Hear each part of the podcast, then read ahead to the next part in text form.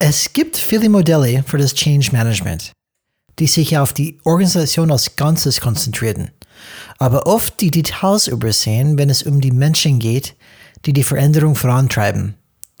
Das ADKAR-Modell stellt den Menschen in den Mittelpunkt des Change Managements. In der heutigen Folge stellen wir das ADKAR-Modell vor und erklären, was es besonders macht. Viel Spaß!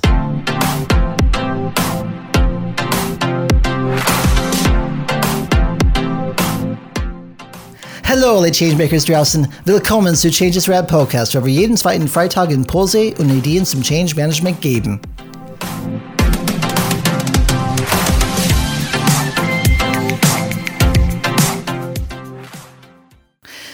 Wir haben in der Vergangenheit einige der grundlegendsten und bekanntesten Modelle für den Change besprochen, wie zum Beispiel das Acht-Phasen-Modell von John P. Cotter das auf dem ursprünglichen Dreiphasenmodell von Kurt Lewin aufbaut. Diese Modelle konzentrieren sich darauf, was in der Organisation in welcher Reihenfolge umgesetzt werden muss. Es gibt noch andere Modelle und wir möchten heute ein alternatives Modell vorstellen, das sich auf den Menschen und nicht auf die Organisation konzentriert. Das Modell, das wir heute besprechen wollen, ist das ADKAR-Modell, A-D-K-A-R, das aus zwei Phasen besteht, einer Befähigungsphase und einer Engagement-Phase. Aber bevor wir damit anfangen, natürlich möchte ich erstmal meinen Co-Host, Mr. Alexander Pickaroo. Hallo Alex. Aha. Da fehlt was. Vorstellen? Einführen, Hab ich auch gedacht. Willkommen heißen? Nee, Auf das, Wiedersehen sagen. Bye, bye. ich, ich bin einfach auf einen Schlauch gestanden, Alex. Aber willkommen zurück. Hello, hello, hello. Nee. Jetzt ist der die Flow Klassik, raus. Die Klassik, die Klassik-Begrüßung. Es freut mich auf jeden Fall, dass ihr alle wieder dabei seid und uns zuhört. Lustig, dass du gesagt hast, dass dieser Loween, der Physiker, ja, dieses Modell ist ja aus den 40ern, aus 1940er, muss man ganz bewusst sagen, weil wir haben ja schon das 20. Jahrhundert hier, das 21. Und was besprechen wir jetzt für ein Modell? Das ist, kommt jetzt aus 1998, glaube ich, wenn ich mich richtig entsinne. Also ihr merkt schon, wir gehen ein bisschen weiter und hoffen, dass da auch dementsprechend Punkte dabei sind, die auch relevanter sind. Obwohl Peter Drucker aus den 60ern hatte immer recht. Ja, die, die gibt es immer, glaube ich, schöne Sachen aus der Vergangenheit, die uns immer wieder heute helfen, aber Du und ich, Alex, was wir gelernt haben auf jeden Fall in unseren ganzen Ausbildungen, ob es Coaching-Ausbildungen oder Change-Ausbildungen, wir glauben, dass es kein Schwarz-Weiß-Denken wirklich geben soll. Beziehungsweise es gibt unterschiedliche Perspektiven, wie man erstmal Sachen sehen kann und wie man an eine Herausforderung rangeht. Und wir wollen einfach diese ganze Werkzeugkasten und diese unterschiedlichen Perspektiven präsentieren, weil ich glaube, es gibt nach Kontext ein bestimmtes Tool, die helfen wird. Es ist nicht immer das gleiche, weil jeder Kontext anders ist, jede, jede Zusammenstellung von Menschen, auch von Organisationen, ist, auch von Orga ist anders. Und das ist eine weitere Modell. Und ich muss auch sagen, Alex, hat mir wirklich gefallen erstmal. Und man darf nicht vergessen, das ist auch ein Beraterbusiness. Dieses Change Management bedeutet natürlich, dass Beratungen sehr gerne eigene Modelle entwickeln und auch versuchen, die eigenen Methoden zu verkaufen. Klar. Das, das macht es ja noch komplexer dann. Und jeder sagt dir natürlich, dass sein Modell dann das Beste ist und dass du unbedingt mit ihm zusammenarbeiten musst, möchtest, sollst. Sonst ist alles verloren. Wir, ja, und wenn wir wirklich an Modelle denken, Alex, für mich dient ein Modell dazu, etwas Komplexes für mich zu vereinfachen, damit ich das wirklich dann verstehen kann und nicht lost bin in den Chaos von Change. Und ähm, das ist, was für mich AdCar wirklich macht. Ich würde einfach dann erstmal kurz definieren, Alex, was mhm. AdCar ist, ähm, damit ihr das versteht. AdCar ist erstmal eine, eine ähm, Akronym für eine Wie sagt amerikanische. Man ADCAR auf Englisch? Um, acronym. Ach so, ADCAR, ADCAR. We say ADCAR. Ah, jetzt habe ich schon viel, ich habe eine viel coolere Betonung nicht, erwartet. Nicht, nicht ADCAR, wie auf Deutsch, ADKAR sagen wir. Und das ist A-D-K-A-R. Und diese Worte sind natürlich englische Worte. Dementsprechend für die Deutsche vielleicht ein bisschen schwierig, weil das, das ist nicht direkt eine, eine Zuordnung. Aber ich lese erstmal auf Englisch. So, das A steht für Awareness. Das D steht für Desire. Das K steht für Knowledge. Das A steht für Ability. Und das R am Ende steht für Reinforcement. Auf Deutsch übersetzt, Awareness ist Bewusstsein, Desire ist Wille, Knowledge ist Wissen, Ability ist Fähigkeit und Reinforcement ist Bestärkung. Und das ADKAR-Modell steht ja für diese fünf unterschiedliche Phasen, könnte man dann sagen. Um, und die ersten drei Phasen, das heißt Awareness, Desire, Knowledge, beziehungsweise Bewusstsein, Wille, Wissen, das ist, was wir in dieser Phase Befähigungsphase beschreiben würden. Und die letzten beiden, das heißt Ability, Fähigkeit und Reinforcement, Bestärkung, das ist die Engagement-Phase. Um, ich weiß gar nicht, ob ich das wirklich übersetzen kann. Engagement-Phase, das hört sich blöd an. Um, Engagement-Phase würde ich es bezeichnen. Und diese unterschiedlichen Phasen von ADCAR, um, die, die, die Erfinder oder die, die Leute, die wirklich hinter diesem ADCAR-Modell stehen, die sagen, das ADCAR-Modell ist genau, ähm, passt, genau zusammen, wie ein Mensch an sich Veränderung erfährt. Zum Beispiel, ohne ähm, dass der Mensch bewusst ist, dass es ein Thema gibt, gibt es keine Möglichkeit, irgendwas zu ändern. Dementsprechend die erste Phase ist immer das Bewusstsein. Erstmal muss bewusst sein, dass irgendwas da überhaupt dann gibt. Und ich habe das ADCAR-Modell durch das Buch ADCAR, a, a Model for Change in Business, Government and Our Community, How to Implement Successful Change in Our Personal Lives and Professional Careers, ist von Jeffrey Hyatt geschrieben. So habe ich das, dieses Modell erstmal kennengelernt.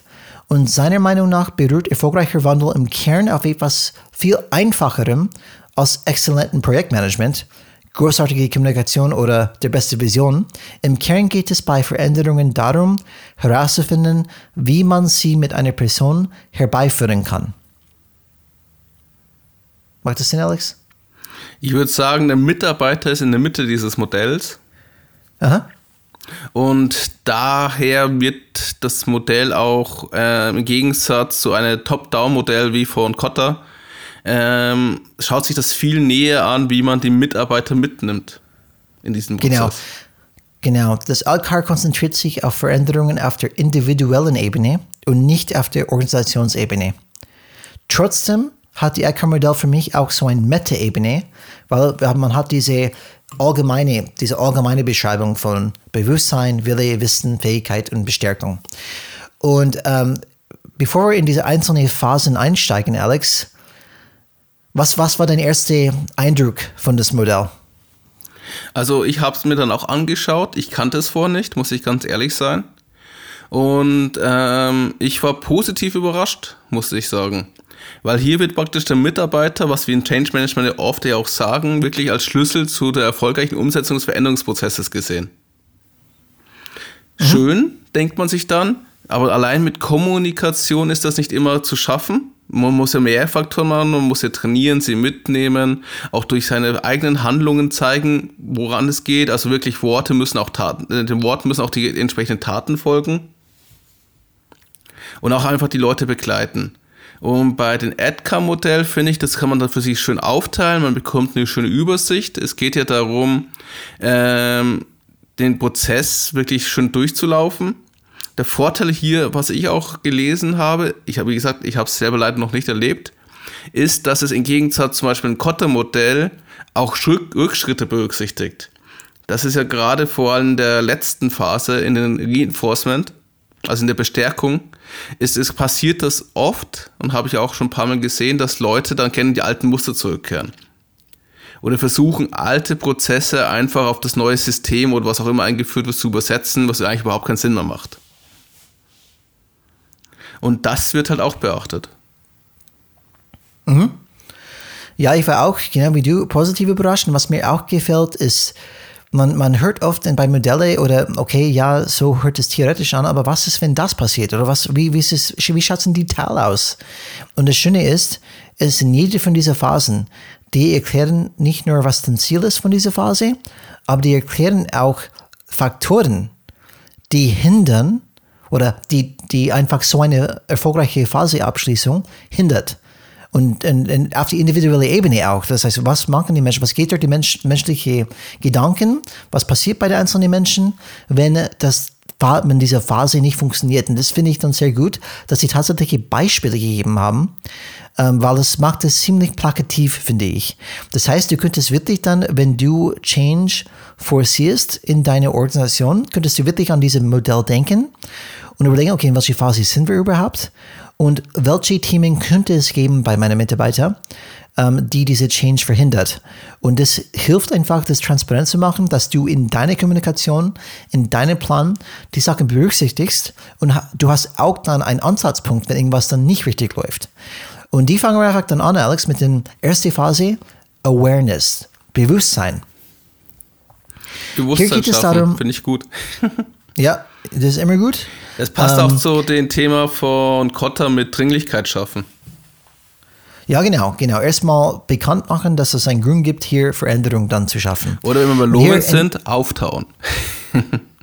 ja, genau, genau. Und in dieser Phase geht es darum, dass die Person die Art der Veränderung versteht, das heißt auch die, auch die individuelle Ebene, und weiß, warum die Veränderung vorgenommen wird und welches Risiko besteht, wenn sie sich nicht ändert. Genau wie bei Kotter diese Dringlichkeit, was passiert, wenn nichts passiert. Das Bewusstsein umfasst auch Informationen über die internen und externen Faktoren, die den Bedarf an Veränderung ausgelöst haben. So wie die Frage, was habe ich davon? Alex, diese Frage ist so relevant, weil oft Du, hast, du bist auch bestimmt in viele Termine ähm, gestanden, wo 50 Leute dabei sind, irgendwas wird vorgestellt und man fragt sich, was heißt das für mich? Nicht nur, was habe ich davon, sondern ist mein Job gefährdet, ist meine Macht gefährdet, ist mein Einfluss gefährdet, bin ich nicht mehr wichtig, komme ich aufs Abstellgleis oder verliere ich sogar meinen Job? Du darfst das nicht unterschätzen, wie oft das passiert. Absolut auch wenn es real ist oder nicht Risiko, die Menschen denken einfach dann sowas. Das, das, das spielt in die Köpfe einfach dann ab. Und wie gesagt, was mir an diesem Modell gefällt, es gibt uns wirklich Ansatzpunkte und die sagen, okay, die folgenden Fragen sollten in dieser Phase beantwortet werden. Das ist wirklich super. Das heißt, es gibt wirklich gewisse Fragen, die wir in dieser Phase beantworten sollten. Zum Beispiel, warum ist diese Veränderung notwendig? Warum findet diese Veränderung jetzt statt? Was ist falsch an dem, was wir heute tun? Was wird passieren, wenn wir uns nicht ändern?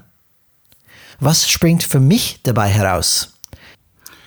Ja, also was ich nicht richtig verstanden habe, geht es ja darum, dieses Problem halt Bewusstsein zu machen, auch äh, zu erklären, was passiert, wenn man nicht sich ändert, also was ist das Risiko dabei.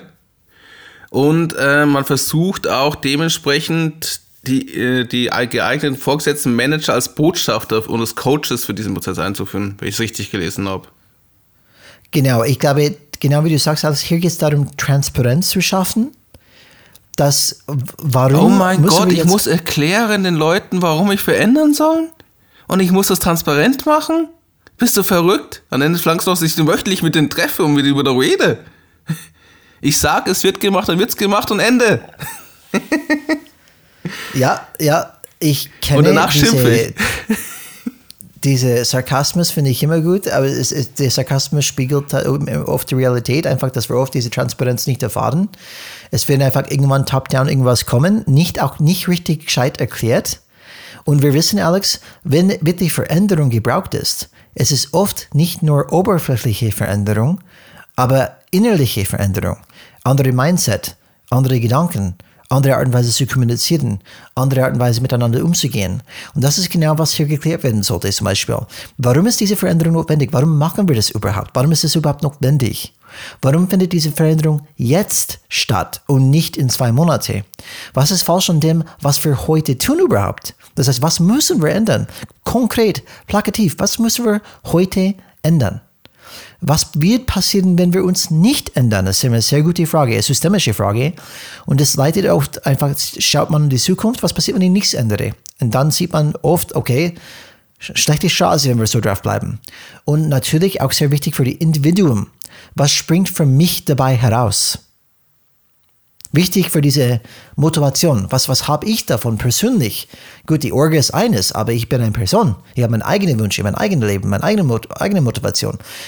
Ähm, genau wie gesagt, alles. Was verliere ich? Was gewinne ich? Ähm, die sind wichtige Fragen, die einfach dann auf, vielleicht man nicht sofort natürlich auf die oberste Ebene beantworten kann. Das heißt, wenn ich 500 Leute anspreche, nicht. Aber unser Podcast ist für Führungskräfte. Für dich Führungskraft. Was bedeutet das für meine 20 Mitarbeiter?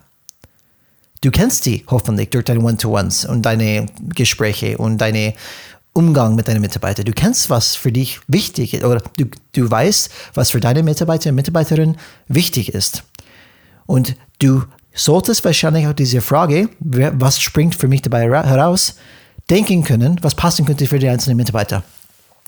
Das muss man einfach Gedanken machen darüber, wenn man diese Change erfolgreich implementieren möchte. Aber diese erste Phase geht erstmal darum, was, was sollte verändert werden, Bewusstsein zu schaffen, Transparenz zu schaffen.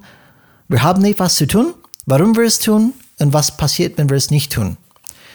Und ich finde ein interessanter Punkt, Alex, auf den Hyatt hinweist, sind die Faktoren, die sich auf die Fähigkeit der Arbeitnehmer auswirken, die als Gründe für Veränderungen vorgebrachten, vorgebrachten Argumente zu akzeptieren. Das heißt, es gibt Faktoren, die direkt einen Einfluss darauf haben, ob die Mitarbeiter oder Mitarbeiterin diese Bewusstsein akzeptiert oder nicht, diese Kommunikation akzeptiert oder nicht.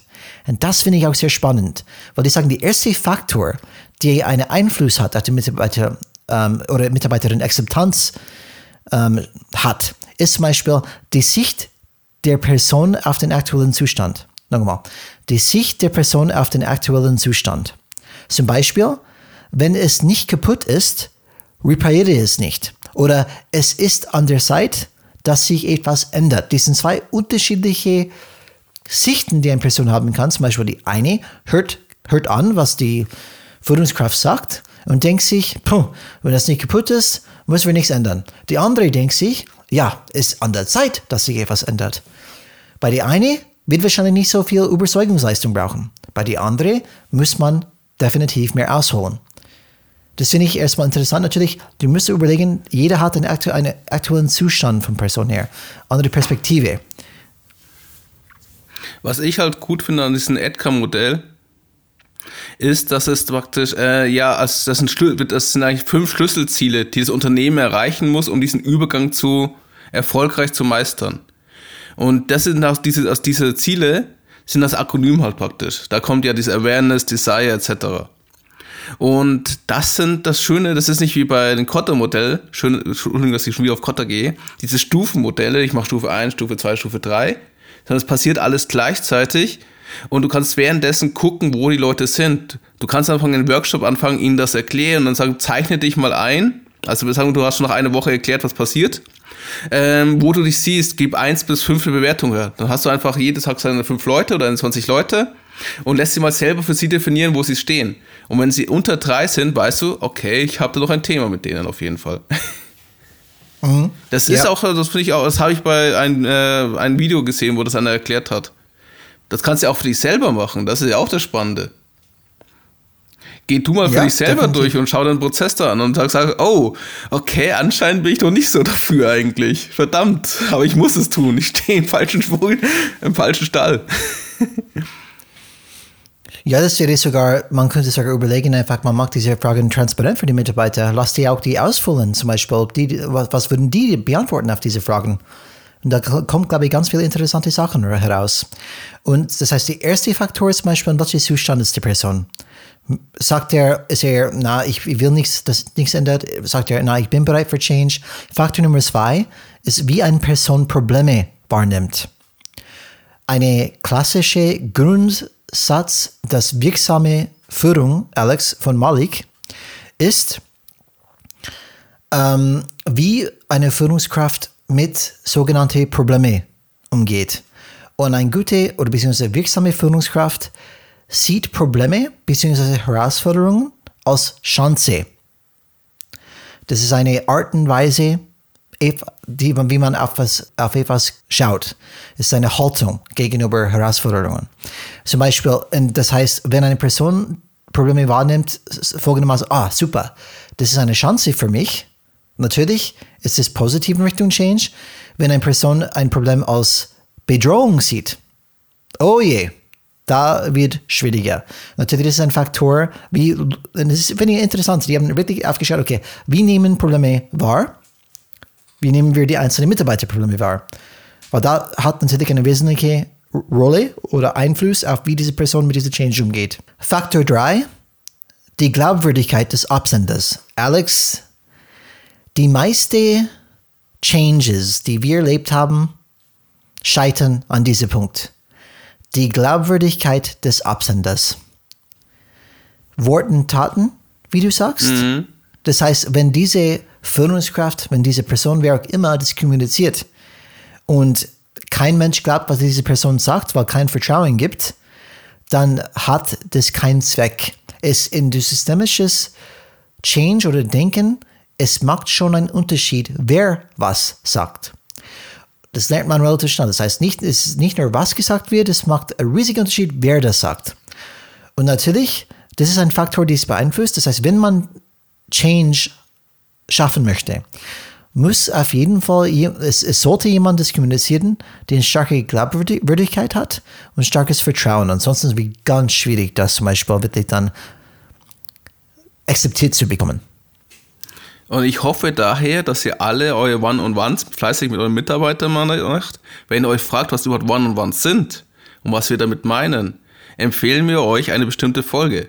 Geht einfach bei uns auf einen Podcast und sucht nach One-on-Ones und ihr findet diese. Genau, so ist es. Ich glaube, die, die genaue Begriff ist One-to-One.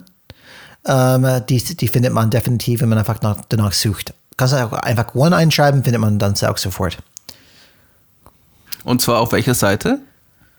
At changesrad.de. Und was macht man, wenn ihr Fragen habt oder Kommentare oder konstruktive Feedback uns geben möchtet? Komplimente sind auch gerne erwünscht. Dann könnt ihr uns ganz einfach entweder auf LinkedIn kontaktieren oder über E-Mail an kontakt at changesrad.de. Kontakt mit K geschrieben. Sehr German. Sehr, sehr German. So, schauen wir die, die weiteren Faktoren an. Bis jetzt haben wir drei Faktoren angesprochen, die einen Einfluss hat auf diese Akzeptanz. Faktor Nummer vier ist die Verbreitung von Fehlinformationen oder Gerüchten. Wir kennen die Gerüchteküche, Alex. Flurfunk. Die ist sehr schnell sehr schnell, Flurfunk ist sehr schnell und sehr äh, verbreitet und je länger man wartet mit der Kommunikation, je schwieriger es wird, weil wenn man die Story endlich erzählt, haben die Leute bereits irgendeine Story befestigt. Und wenn das nicht zusammenpasst, muss man erstmal viel Widerstand aushalten und die Leute erstmal überzeugen, nein, es geht eigentlich nicht um was die denken, es geht um irgendwas anderes. Dementsprechend muss man sehr aufpassen, wenn man zu lange wartet bei einer Kommunikation. Und man darf nicht unterschätzen, was diese Fehlinformationen oder Gerüchten ausmachen können. Nummer 5. Anfechtbarkeit der Gründe für die Veränderung.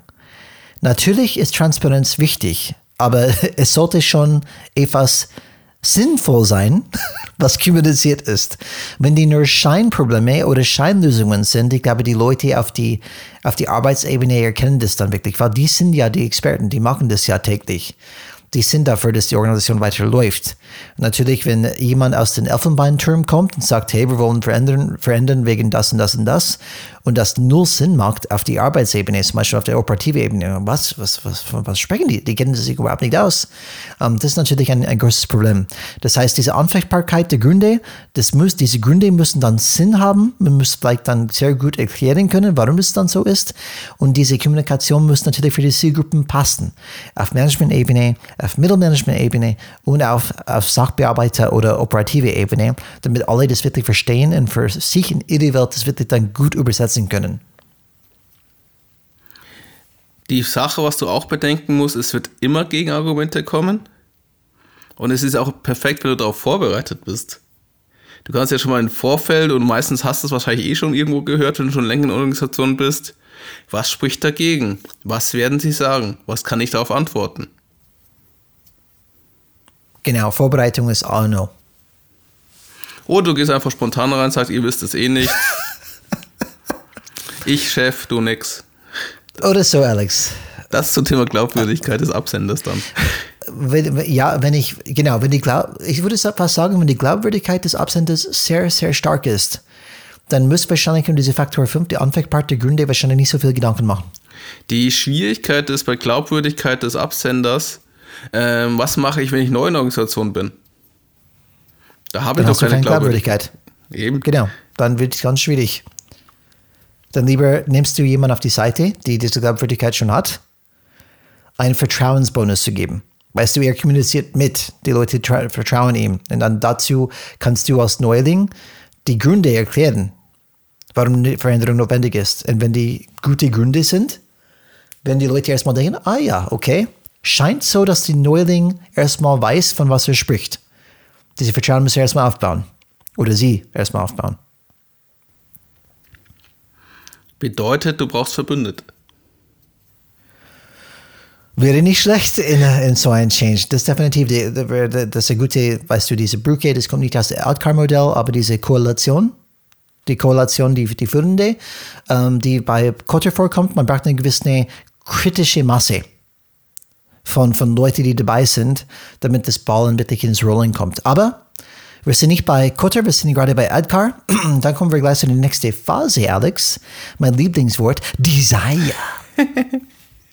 Was wahrscheinlich nicht so oft nicht so oft vorkommt in der in die deutsche Sprache. Weil ich finde, Desire ist schon ein bisschen anders als Wille.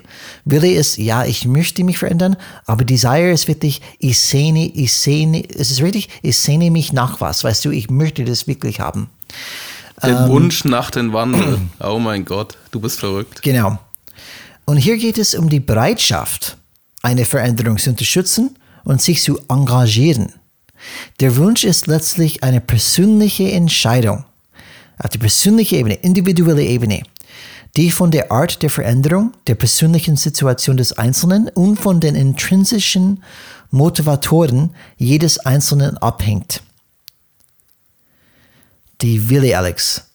Und die Wille kommt, glaube ich, ähm, sehr nah nach dieser Frage, was springt für mich dabei heraus? Und wie wir gesagt haben, das ist eine Frage, die man beantworten soll, wenn man Change kommuniziert. Und wenn ich möchte, dass die Mitarbeiter eine Change Desire zeigen, dann muss, glaube ich, diese Frage beantwortet sein, was springt für mich heraus auf der individuellen Ebene? Verkehrt ist Alex, wahrscheinlich wenn, auch. Wenn, wenn, wenn jemand dich dann überzeugen würde, oder dass du Desire hast, was, was müsste dabei sein für dich? Ich müsste den Sinn nachvollziehen können. Ich müsste Mhm. der Person vertrauen. Und ich müsste verstehen, warum es besser ist, diesen Wandel zu machen, als wenn man Wandel nicht macht. Okay? Besser für dich? Ist es für dich wichtig, dass es dir gut geht? in Es diesem geht um, ja, genau. Okay, Und idealerweise, dass ich auch mitwirken darf bei diesem Veränderungsprozess. dass du geschalten kannst. Genau. Okay, mhm. Dass ich eingebunden werde und nicht von oben herab. Hier, das ist jetzt jetzt, ob es Sinn macht oder nicht Sinn, ist nicht, ist nicht mein Problem, aber auch nicht deins. Du musst es ja nur leben. okay. Ja, verstehe ich ganz gut. Interessant wäre es ja auch, wenn ich irgendwelche Anreize bekomme würde dafür. Geld? Jeder Mitarbeiter ist anders und jedes anders. Aber zum Beispiel Ich spreche von ähm, dir gerade. diese Unterstellung, eine gute Weiterbildung zu diesem System, bin dabei. Ich werde zum Change-Agenten. Dann hole ich mir das Zertifikat dafür. Finde ich gut. Aber Alex, genau wie vorher, oder was ich sagen? Hm? Ähm, aber was wichtig ist hier vielleicht eher als Anreiz zum Beispiel nervige Arbeit und nervige Prozesse, die nur gemacht werden, weil das System aktuell so ist, die loszuwerden, könnte ein guter Anreiz sein. Zum Beispiel händische Einpflegen von Excel-Listen. Wir sind im 2023 und man könnte sowas automatisieren? Nee. Lasst uns lieber fünf Stunden das händisch machen und dann nochmal fünf Stunden aufnutzen, dass die Fehler korrigiert werden. Ja, das ist ein guter Punkt, Alex. Einfach dann vielleicht die nervigen Sachen bei den Menschen identifizieren erstmal und sagen, wir wollen das auch dann wegnehmen. Das ist ein bisschen ich, als Quick zu bekommen. Ich kenne ein Unternehmen, das hat praktisch in ihr CM Excel-Listen drin für die Produktmanager und äh, die sind ewig lang, weil wir haben ja, die haben, keine Ahnung, sehr viele Produkte. Und mhm. ein einfacher Verbesserungsvorschlag wäre gewesen, zum Beispiel, dass man zumindest das oberste Feld fixiert, damit man weiß, wo man gerade ist in diesen 100.000 Feldern. Dass man sieht, was das linke Feld, die linke Zeile ist, die rechte Spalte und so weiter und so weiter. Statt wenn man runterscrollt und dann vergisst man, wenn man irgendwo in der Mitte ist, was bedeutet leicht wie dieses Feld? Was heißt das überhaupt? Wäre eine ganz einfache Sache, würde einfach machen. Aber ich weiß, dass es nicht gemacht wird, weil wir haben schon immer so gemacht. Das sind die Geschichten. Mhm. Ja, muss man schon fragen, was falsch mit dieser Organisation ist, wenn so eine äh, Fensterfixierung das Problem ist. Ja, für uns, wir lachen ja darüber, weil für uns Excel selbstverständlich ist, aber du musst halt vorstellen, andere Organisationen ist es halt anders und sie haben einen anderen Reifegrad in diesem Prozess. So was also Einfaches kann, das ist ja was ich, das ist, was ich gelernt habe, dass Dinge, die für mich selbstverständlich und einfach sind, in Organisationen für andere Personen nicht so sind. Und das darf man nicht vergessen. Mhm. Ja, definitiv nicht. Und es gibt auch genauso wie bei der ersten Phase von Bewusstsein ähm, Faktoren, die die Fähigkeit der Menschen, Veränderungen zu wollen, beeinflussen. Und es hängt von folgenden Faktoren ab. Hier gibt es vier Faktoren, ähm, laut die Unterstützer, die AdCar-Modelle und die Autoren. Faktor Nummer eins, die Art der Veränderung. Zum Beispiel, was die Veränderung ist und wie sie sich auf sie auswirken wird. Das heißt, was die Veränderung kommt und was ist die Auswirkung auf mich persönlich. Faktor Nummer zwei, der organisatorische oder umweltbezogene Kontext für, für, die, für die Veränderung. Zum Beispiel die Wahrnehmung der Organisation. Und das kann zum Beispiel sein, ähm, lass mich überlegen, okay, nehmen wir ein eine aktuelle Beispiel, Alex. Twitter. Twitter, wenn ich da ich arbeite. Ich weiß nicht, ob du mit Twitter anfangen möchtest. Das, ja, das ist perfekt. Das perfekte Beispiel. Das perfekte Beispiel. Weil Twitter ist gekauft worden für Elon Musk. Elon Musk kommt, er macht unterschiedliche Sachen. Ich bewerte die erstmal nicht als gut oder schlecht. Aber die Umwelt nimmt dann Twitter anders wahr als vorher. Und jede Mitarbeiter oder Mitarbeiterin bei Twitter überlegt sich, möchte ich mich weiterhin hier arbeiten in diese neue Kontext, wo ich mich befinde, weil das Umwelt nimmt das Unternehmen jetzt anders wahr als vorher. Und das ist genau, was da gemeint ist. Zum Beispiel, wenn wir, Alex, vielleicht bei einer Firma arbeiten, die auf lange Zeit wirklich auf Nachhaltigkeit gesetzt hat, und auf einmal kommt ein neuer Unternehmer, kauft uns unser Unternehmen, und auf einmal spielt Nachhaltigkeit überhaupt keine Rolle mehr. Dementsprechend unser Umfeld, das heißt der Welt, sieht unsere Organisation anders und ist die Frage für mich, ist es ein Change, den ich haben möchte oder nicht? Das ist Faktor Nummer zwei. Faktor Nummer drei, die persönliche Situation des Einzelnen spielt natürlich eine Rolle. Muss ich mich umziehen, zum Beispiel? Muss ich länger arbeiten? Muss ich jetzt ins Büro kommen oder nur zu Hause arbeiten? Die sind auch unterschiedliche Auswirkungen auf mich persönlich und natürlich hat eine, eine Rolle einen Einfluss. In Faktor Nummer vier, auch sehr interessant, was sie motiviert. Bist du eher intrinsisch motiviert? Bist du extr extrinsisch motiviert zum Beispiel? Oder wie, wie, was, was sind deine motivier motivierenden Faktoren? Die Einzigartigkeit für eine Person sind, die ist wirklich einzigartig für jede Person. Das ist das Beispiel, Alex, wo ich zum Beispiel erlebt habe, dass manche Menschen ähm, sind eher motiviert, wenn die mit anderen arbeiten können. Das heißt, statt Alleingänger zu sein, in den eigenen Projekten zu sein, holen die viel Energie und Motivation raus, wenn die mit anderen jeden Tag mitarbeiten können. Zum Beispiel. Das, es gibt ganz viele Faktoren, die auf die Motivation dann Einfluss hat.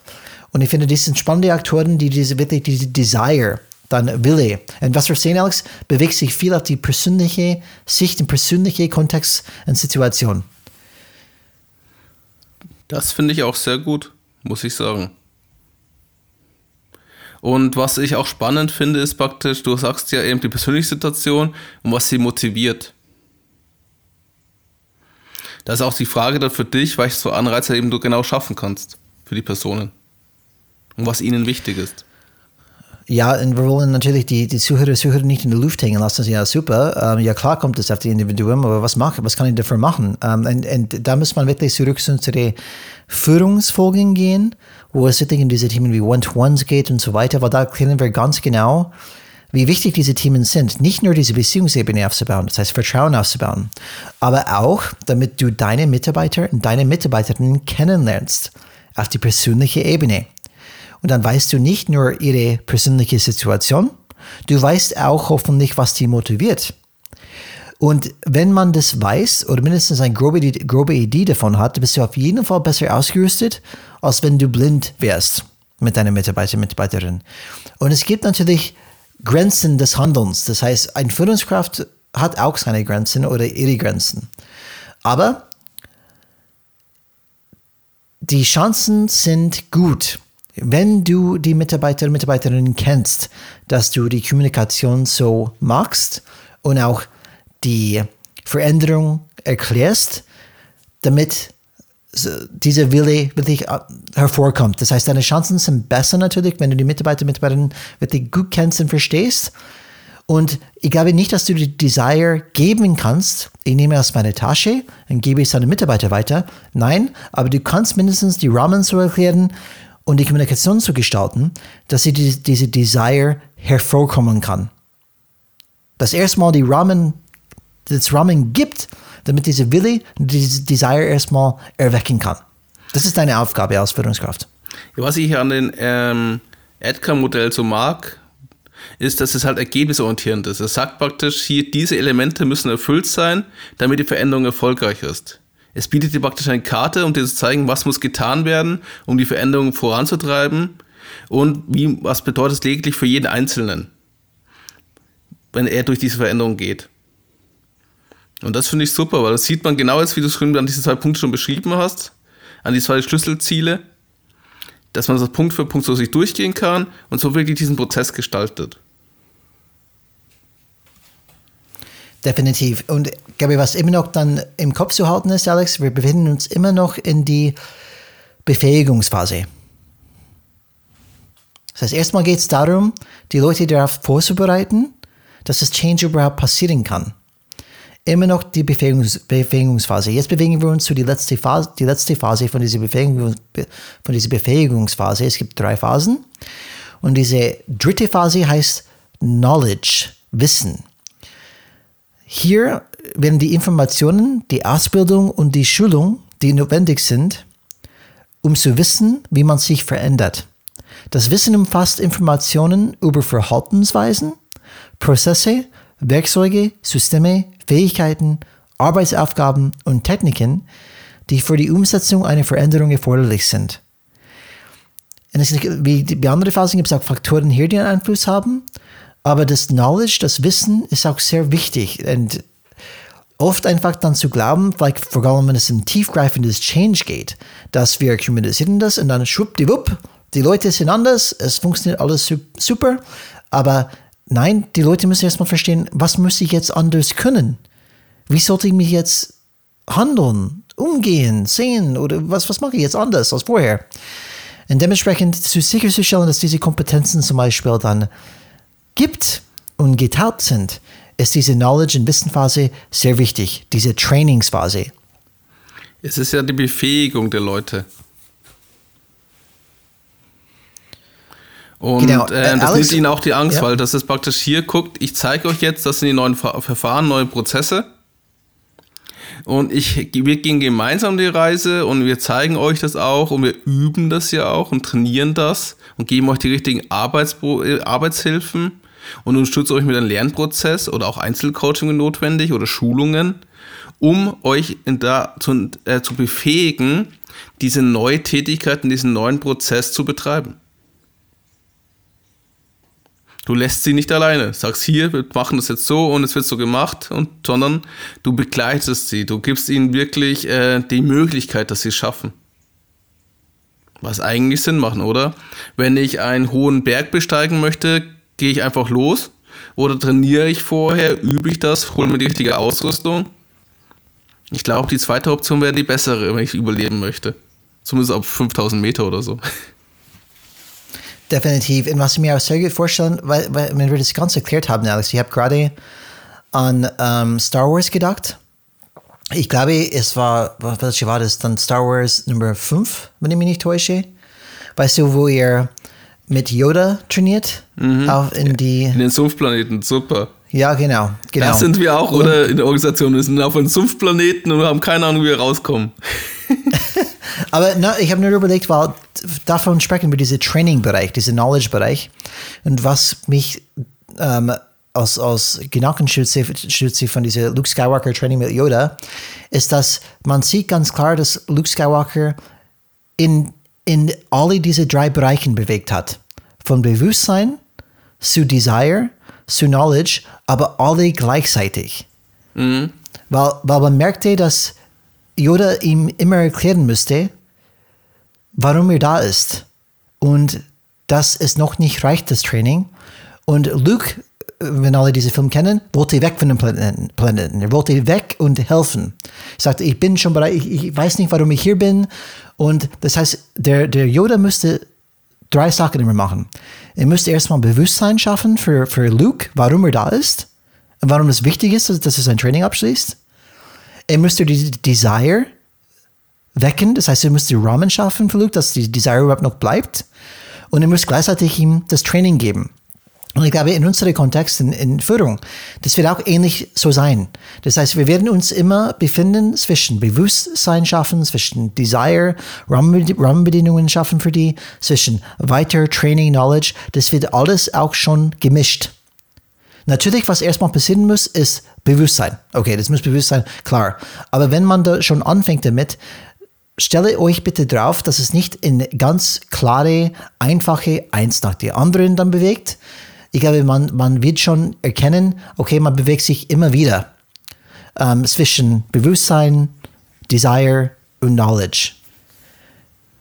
Und für manche Organisationen wird es auch neu sein, wie ich mache eine Veränderung und muss dann die Leute schulen, trainieren. Ich führe einfach die Software doch ein. Die machen das schon. Ich gebe ihnen ein Video, hier schaut es euch an. Viel Spaß. Das reicht. Und Alex, das kann sein, dass es tatsächlich reicht ähm, in diesem Kontext. Ich gebe ein Beispiel. Ähm, nehmen wir das Beispiel, ich nehme ein persönliches Beispiel. Wir sind auf Teams gewechselt, zum Beispiel. Aus Teams von der klassischen Ordnungsstruktur und diese klassischen Systeme, die wir kennen, like Lotus Notes Chat oder sowas, sind wir zu Teams gewechselt. Und natürlich wenn Teams eingeführt wird, dann bekomme ich ein paar Trainings und das war's. Und okay, das hat sich nicht viel geändert. Ich habe ein anderes System vor mir. Ich nutze es, wie ich das kann. Und vielleicht nutze ich es sehr ähnlich, wie die alte Systeme genutzt habe. Aber die Grundsatzgedanke hinter Teams ist Collaboration, Kollaboration. Und das ist der Sinn von Teams, mehr Kollaboration. Und wenn ich diese Konzept verstanden habe, ah, jetzt geht es darum, dass ich mit anderen mehr arbeite, mehr zusammenarbeite, mehr oder schnellere Zugriff auf anderen haben. Und das ist die Sinn hinter dieser Sache. Dann passiert ganz, ganz anderes. Dann auf, auf einmal denke ich auch anders und agiere ich auch anders mit diesem Werkzeug. Aber wenn mir niemand erklärt, dass Teams eigentlich zu Kollaborationszwecken gibt, das zu verbessern, das, das Teamgedanke zu stärken, deswegen heißt es auch Teams. Ähm, wenn das niemand mir erklärt, dann passiert auch nichts. Und dementsprechend ist es auch wichtig, diese, diese unterschiedlichen Levels zu verstehen. Nicht nur neues System, aber wenn ich ein anderes, wenn ich eine andere Handlung haben möchte, warum machen wir dieses neue System? Und das ist was oft fehlt einfach. Interessant ist, finde ich, dass du bei genau gesagt hast. Teams könnte sagen, ein altes Chatprogramm. Also viele haben vielleicht nochmal Cisco's Jabber oder sowas gehabt. Das war früher sehr beliebt und ist bei Parfum immer noch beliebt, glaube ich. Und jetzt führst du einfach mal Teams ein. Und Teams kann halt viel mehr als dieses Telefon- und Chatprogramm. Und ist mit SharePoint, jetzt, also mit den ganzen Microsoft-Universen verbunden. Und wenn du dann wirklich da anfängst, so zu arbeiten und sich so auszutauschen, und die Leute auch zeigst, was möglich ist und sie Stück für Stück sich herantasten, dann ändert sich auch der komplette Kollaborations-, Zusammenarbeitsprozess, vor allem im digitalen Bereich. Was Absolut. früher nicht so möglich war. Ja, definitiv. Und wenn ich höre, wie viele Leute über Teams schimpfen, Alex, ich glaube, viele haben diese, diese Konzepte einfach nicht verstanden. Warum es Teams wirklich dann gibt. Ja, viele nutzen es immer noch weiter als Chat- und äh, Videocall-Tool. Fertig.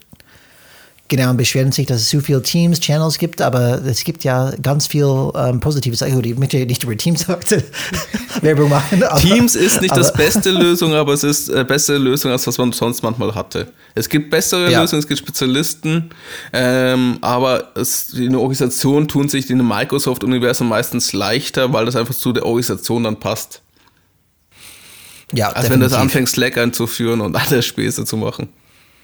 Ja, und Alex, ähm, es gibt genauso wie, wie, bei den anderen Phasen, es gibt bei Knowledge und Wissen auch Faktoren, die Einfluss haben, ähm, inwieweit die Leute das wirklich dann annehmen können, beziehungsweise diese Wissen wirklich dann aneignen können. Die, die, ich lese einfach dann vor, ich bin gespannt, weil ich möchte wissen, wo Luke stecken geblieben ist. Äh, Faktor Nummer eins, der aktuelle Wissensstand einer Person. Das heißt, es ist die Frage, okay, wo steht die Person aktuell? Wie viel Wissen muss er mhm. oder sie tatsächlich aneignen?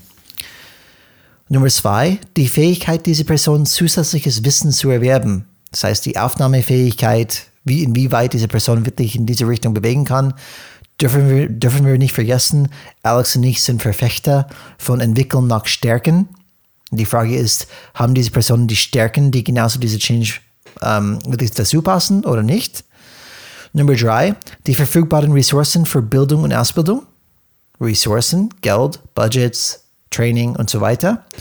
Vor allem so, so das sind oft Themen, die vielleicht nicht direkt auf ein Ergebnis zu sehen sind, aber auch schwer zu messen sind, aber trotzdem sehr wichtig natürlich. Und Faktor Nummer vier, der Zugang zu bzw. das Vorhandensein von dem erforderlichen Wissen. Das heißt, wie einfach kommen die Leute an dieses Wissen? Ist dieses Wissen überhaupt dann da, dass diese Leute zugreifen können? Und wir wissen auch, Alex, dann denken wir wieder an das Luke Skywalker-Geschichte. Man möchte alles so schnell haben. Man möchte alles sofort können. Aber wir sind Menschen, keine Maschinen und dementsprechend, was wir lernen und aneignen, braucht Übung, gibt es äh, Höhen und Tiefen und braucht Zeit. Und das darf man nicht vergessen in dieser Phase, ähm, das muss man einfach ein bisschen Geduld, glaube ich, in alle Change-Prozessen natürlich abhängig, wie, was für ein Change das ist, wie kompliziert das ist. Äh, das muss man alles mitbringen. Alex, möchtest du irgendwas noch sagen zu das Thema Kommunikation? Ja, was allgemein würde ich sagen, ähm, Organisationen sind darauf getrimmt, bestehende Prozesse aufrechtzuerhalten. Also sie wollen diese Ordnung, die ja da ist, die ja bis jetzt immer funktioniert hat, bewahren also Organisationen sind so gesehen konservativ.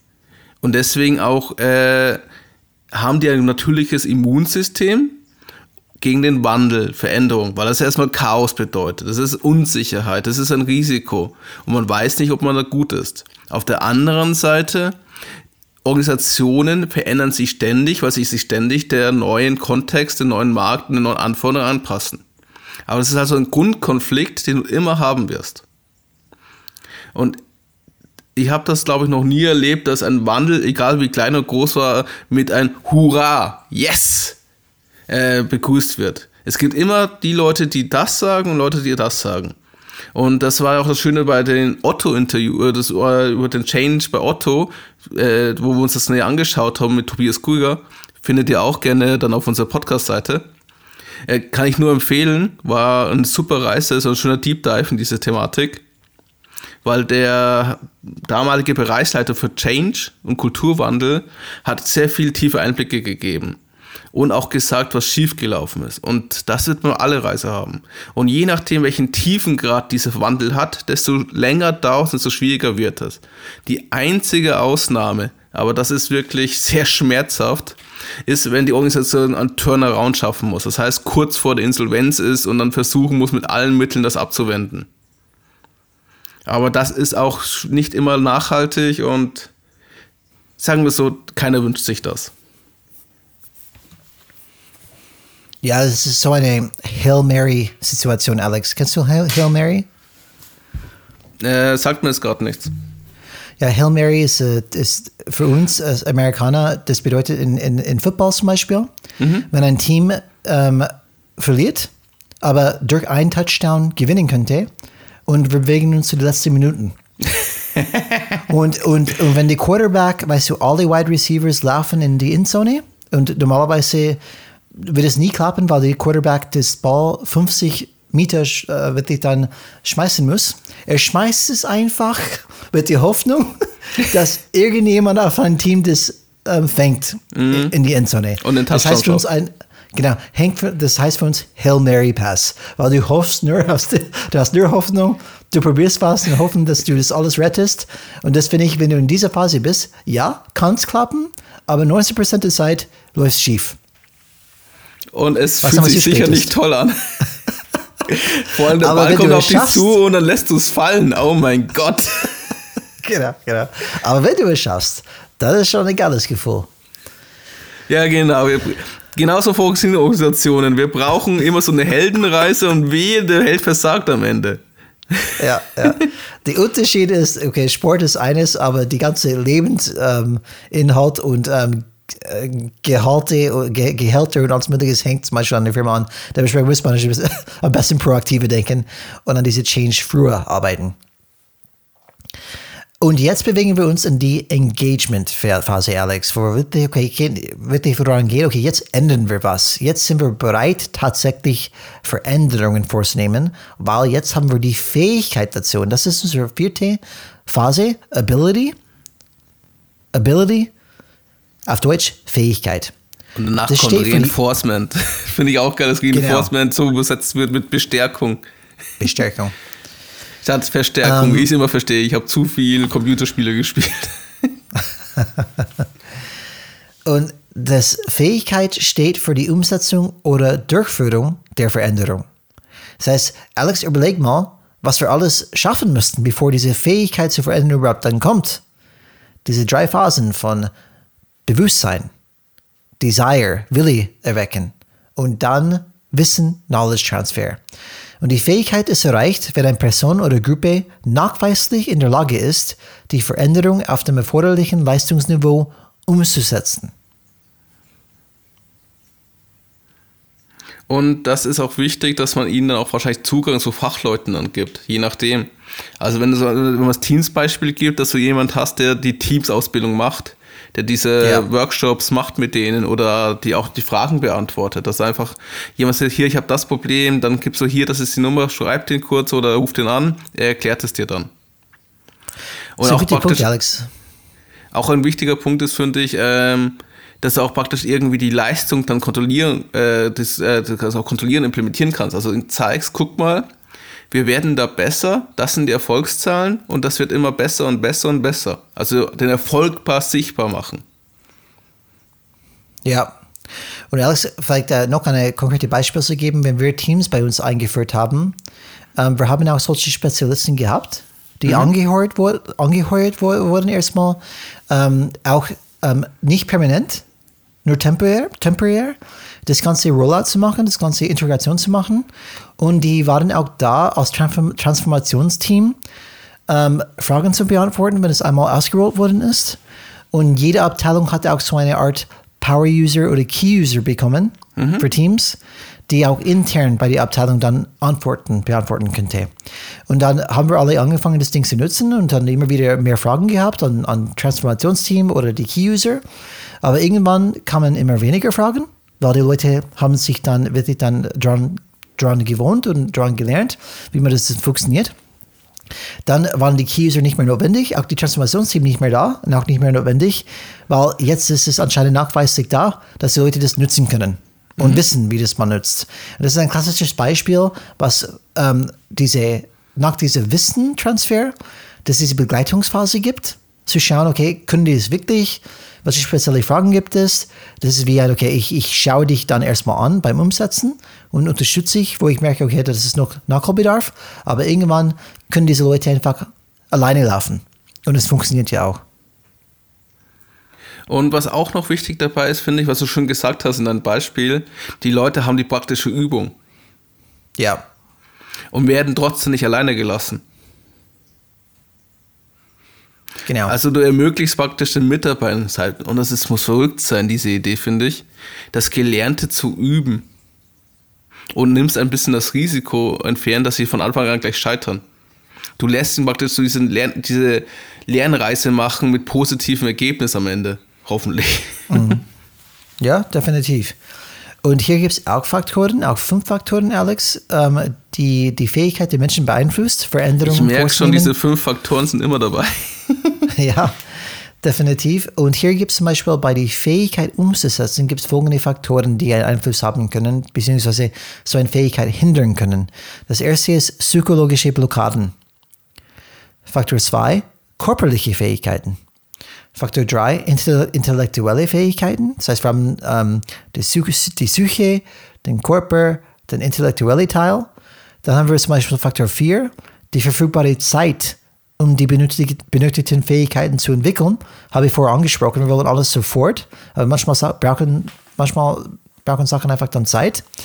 Und Faktor Nummer 5, die Verfügbarkeit von Ressourcen um die Entwicklung der neuen Fähigkeiten zu unterstützen. Das heißt, okay, genau was ich davon gerade angesprochen habe, Alex, habe ich ein Transformationsteam, habe ich einen Key-User, die waren sehr wichtige Ressourcen für uns, damit diese Change erfolgreich war. Wenn die nicht dabei wären, ich weiß nicht, wie gut zum Beispiel, beziehungsweise wie effizient und effektiv das stattgefunden hätte. Ich finde interessant, dass da auch psychologische Blockaden mit berücksichtigt werden. Körperliche ja, Fähigkeiten hängt wahrscheinlich eher davon ab, um was für ein Prozess geht, um was es geht. Aber intellektuelle und Psy äh, Fähigkeiten und psychologische Blockaden hat nicht jeder auf dem Schirm. Ja, ich könnte ein Beispiel nennen. Ähm, vielleicht sagen wir, dass es eine Firma gibt, die sehr hierarchisch geprägt ist. Zum Beispiel eine Sach Sacharbeiter würde nie ähm, mit den Geschäftsführern kommunizieren. Als Beispiel an diese Unternehmen. Ja, und er würde auch nie und, was freigeben, nicht bevor er sich fünfmal abgesichert hat. Genau. Und dann gibt es eine Änderung bei der Firma, eine Transformation, wo man sagt, wir machen diese Hierarchieebenen flach und wir wollen unsere Sachbearbeiter, unsere Experten auf einer gewissen Ebene befähigen und mehr einbringen in das Ganze. Das heißt zum Beispiel, dass es könnte sein, dass die Geschäftsführung Sack, die Sacharbeiter Nummer 1 oder Nummer, keine Ahnung, wie die auch immer heißen, anruft und sagt, hey, was sagst du zu diesem Thema? Ich weiß, dass du an diesem Thema arbeitest und ich würde gerne deine Meinung dazu hören. So, diese Sacharbeiter, sage ich das richtig, Alex? Sacharbeiter? Schon, oder? Ist eine, Form, ist eine Bezeichnung, ja. Okay seine Bezeichnung. Dieser Sacharbeiter arbeitet seit 20 Jahren in seine, seinem Bereich und hat keinen Bock und kein Interesse an die Geschäftsführung, mit der Geschäftsführung zu sprechen, beziehungsweise hat absolute Angst, mit dieser Person zu sprechen, weil für die sind die irgendwie so irgendwie an eine andere Welt, andere Ebene und ähm, der hat einfach oder sie hat einfach keinen Bock drauf. Das könnte eine psychologische Blockade sein. Das heißt, die Transformation auf flache Hierarchien, der, könnte, der, der Person kann sprechen, der hat, ist, hat die Fähigkeiten zu sprechen, hat die Fähigkeiten zu erklären, was er macht und seine Meinung zu äußern.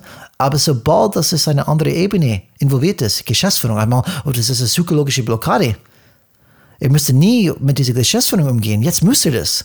Das ist ein Beispiel, wo ein psychologisches Spiel abspielt in, in, der, in der Kopf von dieser Person. Und ähm, vielleicht als Mittelmanagement-Ebene, die können es nicht verstehen, weil die sprechen ständig mit der Geschäftsführung. Aber auf die Sachmitarbeiter-Ebene, das könnte ein Problem sein. Ich wollte nur ein Beispiel geben, Alex, was, was eins könnte. Ja, die armen äh, Sachbearbeiter. Nee, aber das ist ein gutes Beispiel, weil es zeigt ja auch immer, ihr habt schon öfters erlebt, dass es Initiativen gab, dass die Mitarbeiter mehr Verantwortung übernehmen sollen, mehr ganzheitlich denken sollen, mehr bereichsübergreifend etc. Aber es wurde nie der Kontext geändert oder auch die Prozesse oder die Hierarchien, wie du es so schön sagst.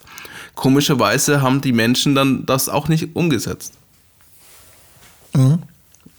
Und da kann psychologische Blockaden sicher ein Punkt sein. Und gerade wenn du so dieses Beispiel des Sacharbeiters nimmst, wir haben nichts gegen Sachbearbeiter, es sind ganz wichtige Leute, dass ein Prozess funktioniert. Ja, definitiv. Aber ähm, nur als Beispiel, das ist ein Mensch, der ist ein Mensch, der hat sich eingerichtet, er hat gelernt, er will nicht auffallen, er will nur seinen Job tun und nach Hause gehen, sein Gehalt dafür kassieren. Sagen wir es mal so, hypothetisch. Und dann verlangst du auf einmal mit ihm, dass er jetzt mit Geschäftsführern, die für, die ja immer einen gewissen Ruf haben und er wahrscheinlich lieber oder sie unter dem Radar sein möchte, nach dem Motto, ich will mein, du meinen Job machen, der Rest interessiert mich jetzt nicht. Und auf einmal zwingst du ihn komplett aus der Komfortzone raus, aber veränderst auch seine ganze Welt. Und er sieht nur oder sie sieht nur das Risiko. Vor ja, allem, dass die zwei Persönlichkeiten, weil, äh, ne, gehen wir davon aus, dass es das so klassische Alpha-Tier-Geschäftsführer oder Geschäftsführerin und trifft dann einen mehr, sagen wir mal, technisch orientierte Person, die mehr introvertiert ist. Das kann nicht gut gehen. Habe ich auch schon erlebt. ja, es ist äh, natürlich, wie, wie wir Alex, wir nehmen immer Beispiele und wir wissen, dass es ähm, Beispiele gibt von Sacharbeiter, die einfach dann absolut engagiert sind und ihren Job gut machen und, alles gut machen möchten. Gibt es die anderen, die eher ja, eher, okay, ich möchte mich relaxen und einfach als meine Lobbyern einfach dann, dann ähm, Punkten, die ich schon in den vergangenen Jahren gemacht habe, nur meinen Job und Punkte nach Hause gehen. Das gibt alles Mögliches. Das sind nur Beispiele, das ein bisschen plakativ dann zu machen. Jetzt, wir müssen auf die Zeit schauen, Alex. Ähm, wir sind schon über eine Stunde und jetzt bewegen wir uns auf die letzte Phase von das Engagement Phase, Reinforcement, Bestärkung. Das steht für die internen und externen Faktoren, die eine Veränderung unterstützen. Zu den externen Verstärkungen gehören Anerkennung, Belohnungen und Feierlichkeiten, die für die Umsetzung der Veränderung eingesetzt werden. Interne Verstärkung könnte die innere Zufriedenheit einer Person mit ihrer Leistung oder andere Vorteile sein, die sich aus der Veränderung auf persönlicher Ebene ergeben. Und das finde ich interessant, Alex, weil das ist nicht nur eine systemische Verstärkung, weißt du, die wir oft kennen, mhm. irgendwie das Organisation systemisch so, so aufzustellen, dass diese Change unterstützt wird. Hier sprechen wir tatsächlich von die Menschen. Wie können wir die Menschen verstärken? Anerkennung, Belohnung, Feierlichkeiten und sogar die interne Verstärkung, dass wir das wirklich durch den Kopf gehen lassen. Wie schaffe ich die innere Zufriedenheit? Was? Was? Die innere, innere Zufriedenheit von meinen Mitarbeitern ist mir wichtig.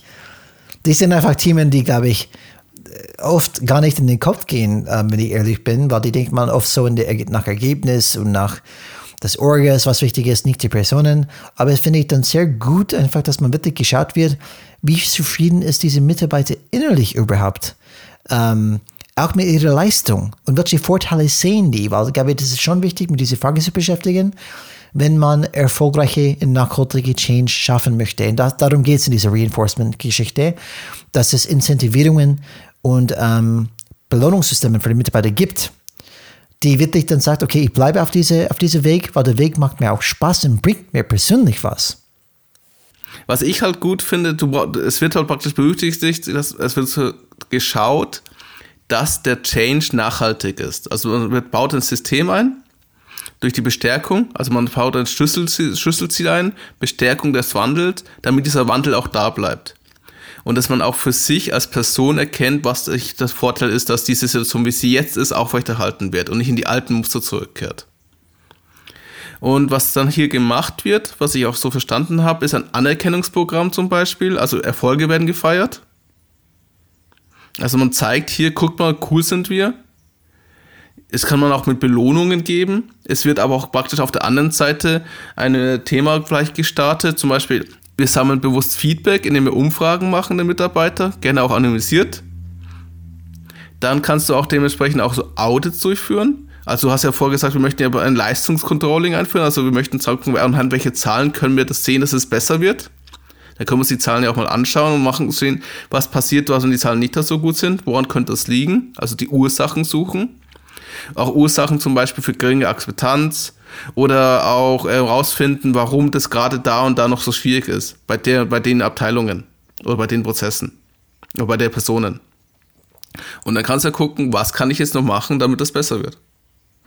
Also es versuchst äh, praktisch mit verschiedenen Möglichkeiten und Tools ähm, den Leuten zu helfen, dass es aufrechterhalten wird. Weil der. Ja. Oder? Äh, du bist dann, ja, schon, ähm, aber ich würde das vielleicht noch ein bisschen simpler sagen. Ähm, bevor wir große Audit-Systeme oder was auch immer zum Beispiel erstellen, es geht einfach nur darum. Das war jetzt nur ein Beispiel, ja. Und es Ja, muss ja nicht Großes sein. Umfragen sind ja schnell gemacht. Äh, Umfragen brauchst du auch nicht eigentlich. Es geht für mich, äh, kannst machen, aber für mich geht es darum, dass du die gewünschte Verhalten verstärkt. Einfach, dass zum Beispiel, nehmen wir ein Beispiel mit dem Geschäftsführer, Alex, die den Sach Sacharbeiter anruft.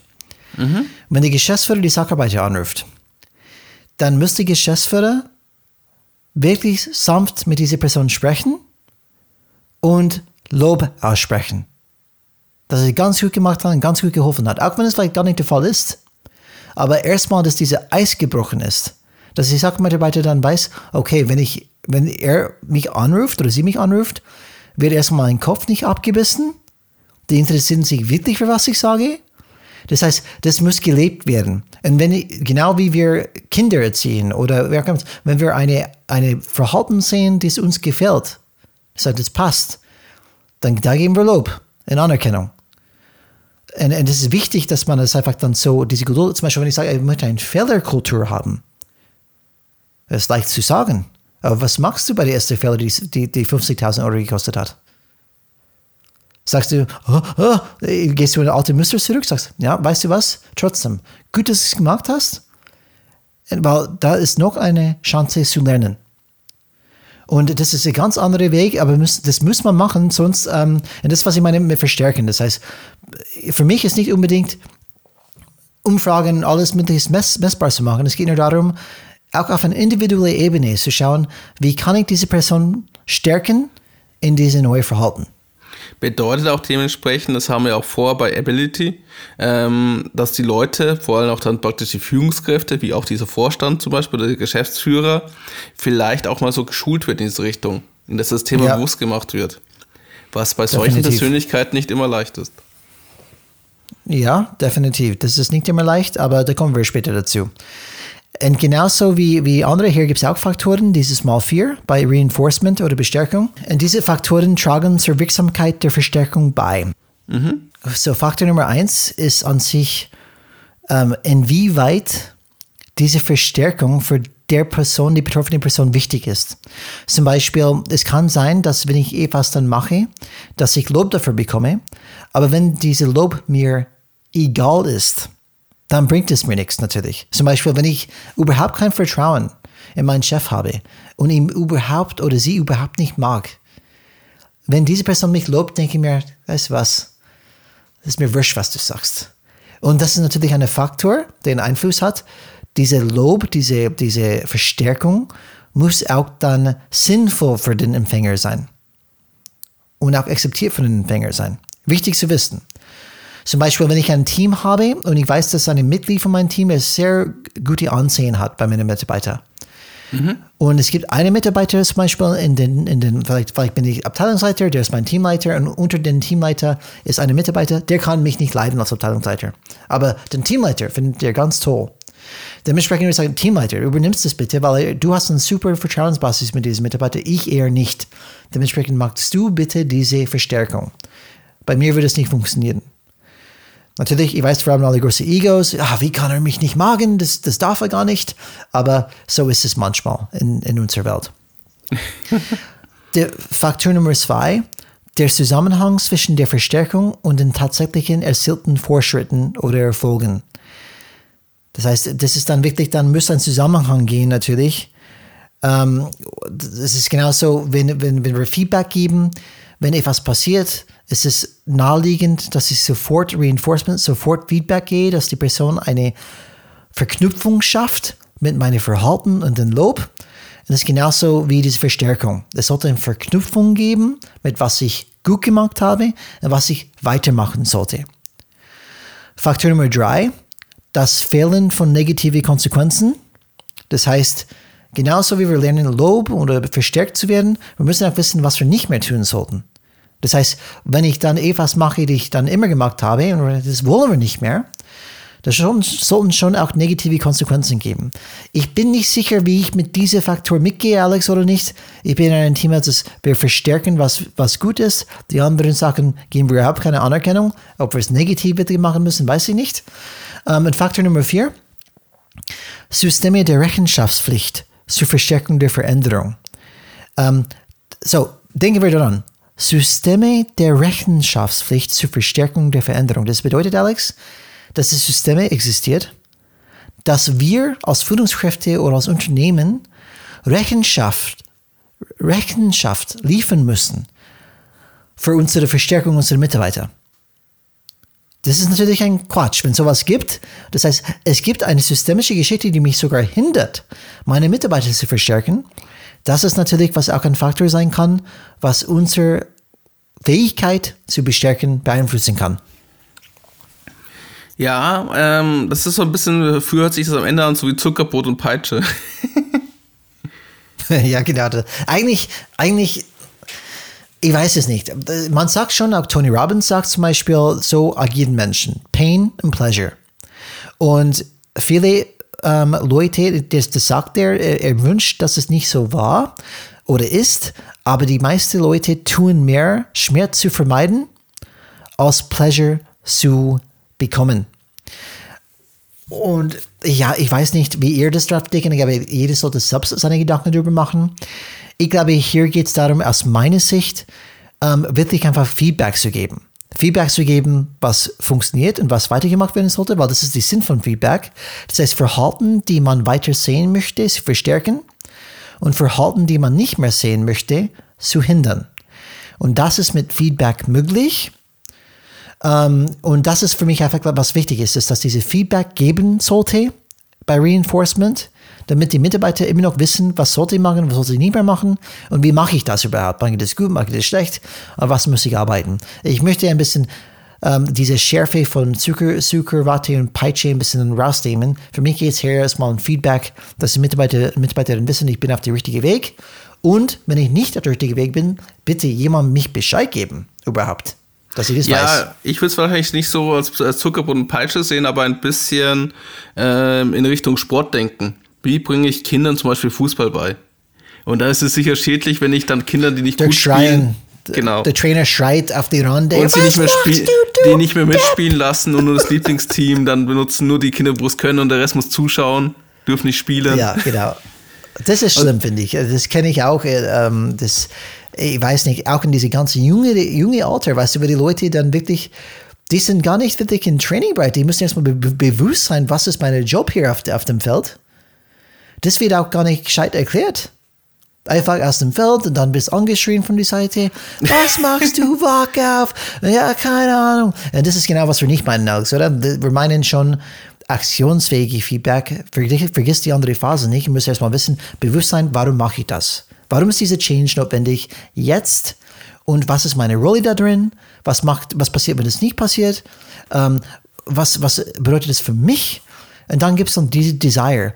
Möchte ich das machen? Möchte ich ähm, zum Beispiel Stürmer sein? Möchte ich Tormann sein? Warum mache ich das überhaupt? Warum sollte ich es machen? Training, kannst du das? Verstehst du es, was, warum du das machst? Verstehst du, warum du läufst, warum du dahinter läufst? Wer deckst du, wer deckst du nicht? Und dann danach umsetzen, aber dann begleiten, Alex. Hey, hier bist du der richtige Weg, da hast du das richtige, richtig gemacht. Aber hier nicht wegen das und das und das. Es ist keine persönliche Angreifen, dass du ein schlechter Mensch jetzt bist. Es geht nur darum, dich zu unterrichten, wie geht es dann besser. Und das Was? ist, äh, glaube ich, der richtige Weg. Was man auch nicht vergessen darf, dann Thema Bestärkung. Ähm, ich weiß nicht, wie lange dauert es, bis man sich eine neue Gewohnheit aneignet? Ich Gibt's glaube, es war, es war irgendwas immer meistens 90 zwischen Tage. 18, 245, also es gab verschiedenste, glaube ich, so äh, Definitionen. Auf jeden Fall, es dauert. man muss es öfters machen und es muss man ständig wiederholen, damit es irgendwann so eine Gewohnheit wird. Und man sagt ja auch, ähm, dann dauert es ja nochmal zusätzlich, bis diese Gewohnheit, diese Gewohnheit, also neue Prozess oder neue Fähigkeit, auch sich verinnerlicht hat, dass du es automatisch macht, ohne nachzudenken. Dass du zum Beispiel Teams das automatisch einfach nutzt, um halt eine, mit den anderen zusammen einen PowerPoint zu basteln. Indem ihr über ein Team an äh, Videocall euch dann praktisch die PowerPoint aufmacht und dann darüber zusammen an diesem Dokument arbeitet. Nur als Beispiel ohne darüber nachzudenken, was sie da gerade gemacht. Und gerade in dieser Übergangsphase, das ist ja das, was auch da mit drin steht, ist ja die Gefahr, dass Leute gerne in die alten Muster zurückkehren. oder die Sachen versuchen so umzumodeln, dass die alten Prozesse, die alten Gewohnheiten weiter zu passen. Zum Beispiel, ich nutze Teams nur noch für paar Videocalls, aber meistens telefoniere ich doch mit dem Telefon und nutze es nur zum Chat mit meinen Partnern oder Freunden. Und aus, mhm. Mitarbeiter, aus Mitarbeiterkontext gesagt, Freunde. Statt wirklich produktiv an gewissen Sachen ranzugehen oder auch Arbeitsgruppen zu haben, etc. etc. Mhm. Und deswegen, das ist die Stärke daran, dass du das auch im Fokus hast und auch darauf achtest und dass du halt jeden von diesen gesamten ähm, Schlüsselzielen, wo es also diese ganzen Elemente, dass auch genügend Zeit einräumst. Und dass du auch dafür sorgen musst, weil sonst ist das Change ja nach dem Modell nicht erfolgreich, dass auch alles gegeben ist. Dass alle diese Punkte erfüllt werden. Mhm. Und Alex, wir sind schon bei ja, relativ weit vorangeschritten. Gratulationen an alle, an alle Zuhörer, Zuhörerinnen, die bis jetzt bei uns geblieben sind. Aber ich finde es tatsächlich spannende Themen. Wir wollen das langsam zu Ende bringen. Wir sind gerade mit der letzten Phase. Schock sie nicht. Ja, wir, langsam. Wir sind gerade mit dieser diese letzten Phase fertig geworden. Das heißt von Reinforcement. Das heißt, wir haben alle fünf Phasen durch. Aber nur zu erwähnen am Ende, das ist natürlich nicht alles, was Adcar-Methode dann bespricht. Natürlich, das sind die Phasen, aber es gibt andere, es gibt, es ist, glaube ich, wichtig zu wissen, welche Akteure ähm, gibt es in Veränderungsmanagements. Und die identifizieren sich dann fünf unterschiedliche Akteure. Hauptsponsor, und was ist ein Hauptsponsor? Hauptsponsor ist in der Regel jemand, die eine, eine relativ hohe Position in die Firma hat, das etwas zu sagen hat diese klassische Top-Down-Change muss von oben Top-Down kommen. Und Leute wollen hören von dieser Person, die wirklich dann den Sagi hat. Und dieser Executive Sponsor oder dieser Sponsor zum Beispiel, ähm, der ist dafür verantwortlich, wirklich diese Change zu erklären, zu schauen, dass es wirklich dann ähm, passt vor der Organisation. Dieser Sponsor sollte dann sicherstellen, dass ein Verständnis für das Change geschaffen worden ist und wenn das nicht passiert, was dann passiert?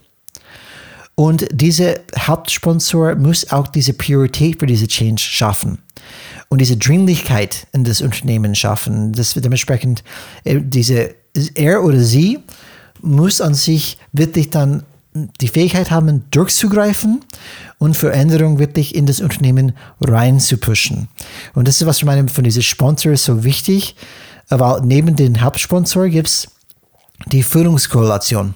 In dieser Führungskorrelation ist wirklich diese unterschiedliche Führungs, Führungsmenschen, diese, diese Führungsmannschaft, die gemeinsam mit dem Hauptsponsor diese Korrelation der Veränderung bildet und diese Momentum schafft und schafft, dass eine Kraft von Veränderung in das Unternehmen kommt. Und das ist, was ich vorher angesprochen habe, ein bisschen gewisse kritische Masche äh, kritische Masse.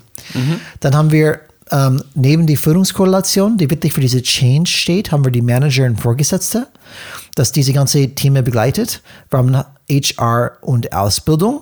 Das spielt auch eine Rolle, zum Beispiel das Training, dieser Knowledge-Bereich. Dann haben wir natürlich Project-Team, diese unterschiedlichen Projektteams, die man hat, zum Beispiel in dem Beispiel in, in, in, im Change. So, die sind die, die Akteure. Dann haben wir auch die Change Management Aktivitäten. Und da haben wir Kommunikation, das Sponsoring, was wir von vorher angesprochen haben, es gibt einen Sponsor und was macht dieser Sponsor zum Beispiel? Es gibt Coaching im Rahmen von Changes, es gibt Widerstandsmanagement ähm, und es gibt Training. Die sind auch dann die, die fünf ähm, Aktivitäten. Und schauen wir das Thema vielleicht Widerstandsmanagement als einen Punkt, den wir auspicken könnten von Change Management Aktivitäten, Alex.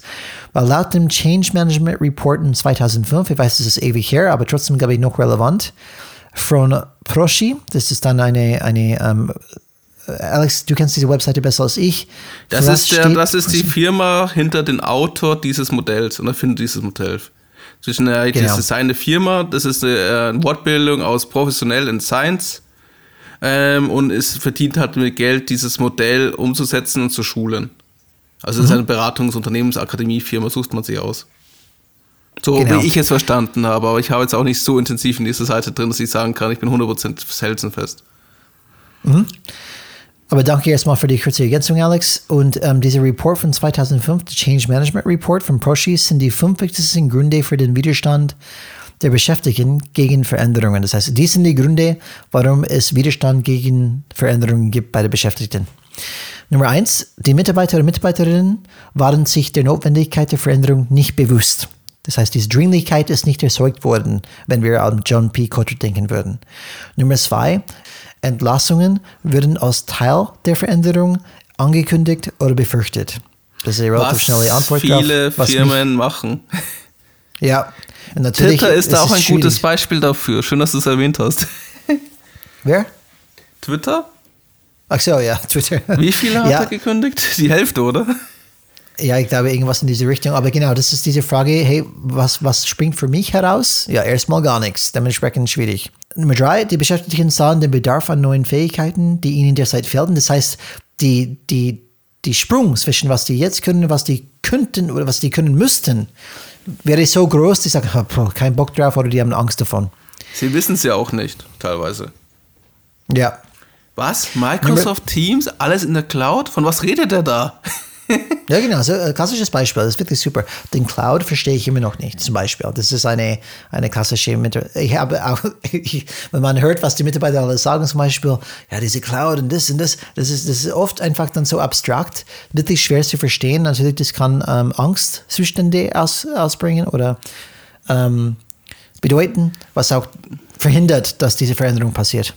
Der Gunter Dück hat mal eine schöne Geschichte gebracht. Viele kennen ihn als Autor oder als Speaker ähm, zu, The zu Themen und er hatte bei IBM viel erlebt und ist auch damals schon aktiv im Internet gewesen, wo es gerade gestartet ist.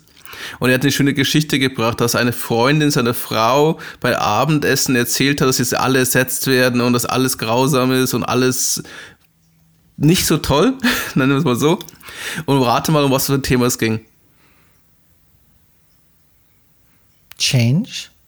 Äh, es wurde eine Maus eingeführt für alle PCs. Jetzt waren PCs ohne Maus da und jetzt wurde es eine Maus eingeführt. Also das, nee, wir, wir, reden wirklich von einer Zeit, wo die Computer wirklich noch das, ja, das, ist, das war der Sprung von der Schreibmaschine zur elektronischen Schreibmaschine, also von der mechanischen zur elektronischen, dann zum Computer. Und jetzt wurde eine Maus eingeführt mit ein paar Programmen. Wahnsinn. Also die Sachen wiederholen sich. Ja, ähm, die, die vierte Grund ist, Einzelne widersetzen sich der Veränderung, um die persönlichen Belohnungen, das Gefühl der Erfüllung und des Erfolgs zu bewahren, die der aktuelle Zustand bot. Das heißt, die, die waren zufrieden, wo die gerade waren, dementsprechend wollen die nichts anderes. Nummer fünf, die Beschäftigten glaubten, dass von ihnen verlangt würde, mit weniger mehr zu leisten, bzw. machen zu müssen, oder mehr für das gleiche Geld zu bekommen. Ähm, das ist klassisch. In Effekt, okay, wird mehr von euch erwartet, aber kein bisschen mehr Geld dazu. Natürlich kann das auch dann zu Problemen dann führen. Was ja auch ein, Alex, was ein normales Ziel ja auch irgendwie immer ist. Wir müssen ja immer mehr, mehr erschaffen, mehr erreichen, aber die Ressourcen bleiben gleich oder werden sogar weniger. Ja. Story of our lives. Und die, ich glaube, wichtig ist, jetzt lassen die, die Folge ausklinken. Das könnte ein Record sein, Alex. Lassen die, die Folge ausklinken mit folgenden Gründe. Die fünf wichtigsten Gründe, aus denen sich Führungskräfte gegen Veränderungen wehren, sind, wir haben gerade bei, bei, bei den Beschäftigten allgemeinen, jetzt sind wir bei den Führungskräften. Nummer eins, Verlust von Macht, Verantwortung oder Ressourcen. Nummer zwei, Überforderung mit der aktuellen Verantwortung und Arbeitsbelastung. Nummer drei, mangelndes Bewusstsein für die Notwendigkeit von Veränderungen. Nummer vier, fehlende Fähigkeiten zur Bewältigung des Wandels. Sie glauben, dass sie nicht darauf vorbereitet sind, den Wandel mit den Beschäftigten zu bewältigen. Nummer 5.